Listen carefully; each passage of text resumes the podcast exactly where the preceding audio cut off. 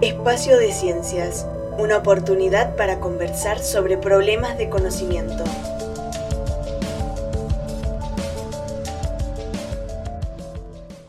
Bienvenidos a Espacio de Ciencia Podcast. Último episodio, Juventudes, Prácticas Políticas. El sociólogo Octavio Estaquiola expone la atención de las juventudes con los preconceptos sociales acerca de los jóvenes y las alternativas para su participación política. Entendemos que el universo juvenil está atravesado por una gama de desigualdades y diversidades que deben ser explicadas sociológicamente y que por tanto no podemos pensar a las juventudes en singular, sino que tenemos que pensarla en plural. Y para poder abordar a las juventudes desde este enfoque plural, podemos pensarla desde el enfoque generacional como una noción sociohistórica, culturalmente construida, situada y relacional. Habitualmente eh, se utiliza el criterio etario para definir a lo juvenil como una etapa eh, transicional cuya configuración como sujeto pleno se daría recién en la adultez. Y ahí escuchamos frases, por ejemplo, como eh, ya vas a entender cuando seas grande, o vos decís eso porque no conoces nada de la vida. Es decir, son frases que asocian a lo juvenil con determinada inmadurez.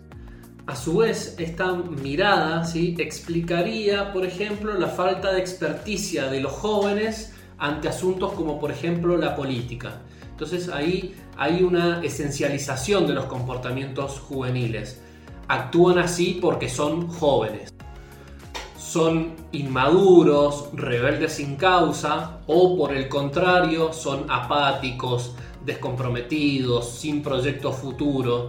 Entonces esa mirada lo que busca establecer es una correspondencia entre determinada etapa de la vida y determinadas conductas esperables de esa etapa por el mero hecho de ser jóvenes.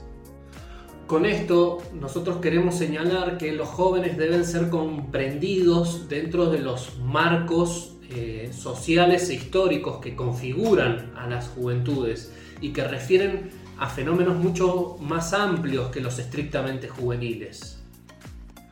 Nos referimos a los modos en cómo se estructura una sociedad, los conflictos que atraviesan a esta sociedad y cómo se ordenan las fuerzas sociales y políticas dentro de esa conflictividad. Al plantearnos la interrogación por las características eh, contemporáneas de las prácticas políticas de los y las jóvenes, aparece también la pregunta por la conformación de lo que sería una generación política. Es decir, de pensar de que eh, hay un vínculo, una conexión general entre jóvenes dentro de una misma generación que no solamente tiene una creencia compartida, sino que esa creencia se eh, edifica sobre la base de un rechazo a lo establecido, al status quo, y que ese orden es pasible de ser modificado.